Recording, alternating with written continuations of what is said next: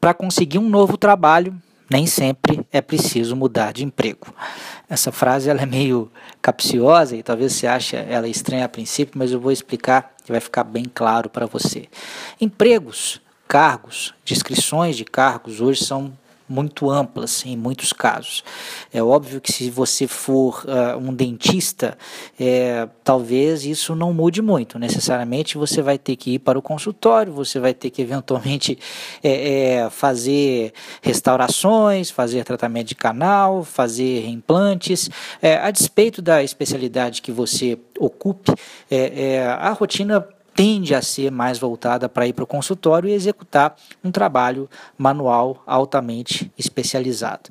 É, mas se você for para um ambiente de negócios, para empresas, é, os cargos hoje eles têm descrições muitas vezes genéricas e nem sempre as descrições presentes no job description são exatamente as coisas que são feitas é, no dia a dia. Né? O que acontece normalmente é que as pessoas são contratadas e acabam fazendo muito muito mais do que aquilo que foi colocado no momento da contratação. Agora, o que, que acontece? Uma rotina é, de trabalho convencional tem, em média, 8 horas por dia. E por mais que o seu chefe, a sua empresa, queira que você faça milhares ou dezenas de tipos de atividades diferentes, você vai acabar conseguindo fazer de uma forma adequada, fazer bem feito realmente, apenas parte dessas é, atividades. E aí é que vem o ponto que eu estava querendo colocar aqui. Dentro de um emprego, você pode moldar o seu trabalho de várias formas. Né? Você pode dar maior ênfase a um determinado tipo de atividade em detrimento de outro. É claro que isso nem sempre está totalmente dentro da, da, da, sua zona de controle, né? Você, de repente, sei lá, você faz 10 tipos de atividades, você foi a princípio contratado para fazer 6 tipos de atividade, mas hoje você faz 10 e pode ser que você não possa simplesmente falar, não, não vou fazer mais é, é, é, cinco dessas dez, desses dez tipos de atividades que, que foram me passados. Mas você pode, se você conhecer muito bem os seus pontos fortes, começar a concentrar mais né, as suas atividades para essa zona de pontos fortes. Né? Ponto forte, basicamente, é, são aquelas atividades em que você tem um desempenho consistente e quase que excepcional, né? Você faz aquilo, sempre que você faz, você faz bem, né? E você faz aquilo uh, uh, corriqueiramente. E a grande verdade é que quando a gente consegue trabalhar dentro da zona desses pontos fortes, a gente é muito mais feliz profissionalmente, né? A gente tem um nível de satisfação muito maior.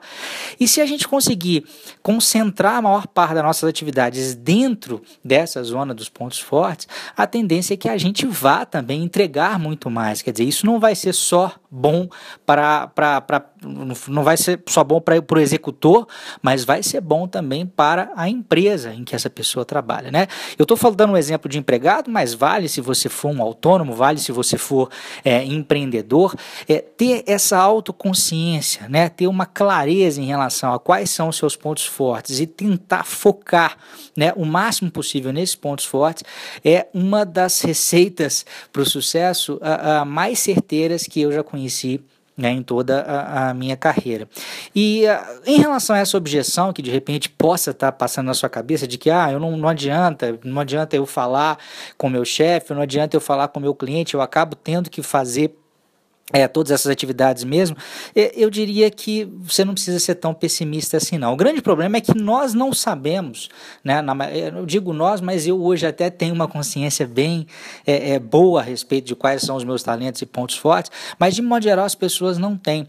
Então elas reclamam, né, que de repente não conseguiriam é, mudar a sua rotina ou conseguir esse novo trabalho dentro do próprio emprego, né? Dado que o seu emprego pode ser moldado é, de várias formas, mas ela não consegue muitas vezes moldar porque ela própria não sabe é, expressar com clareza quais são esses talentos, quais são os seus pontos fortes.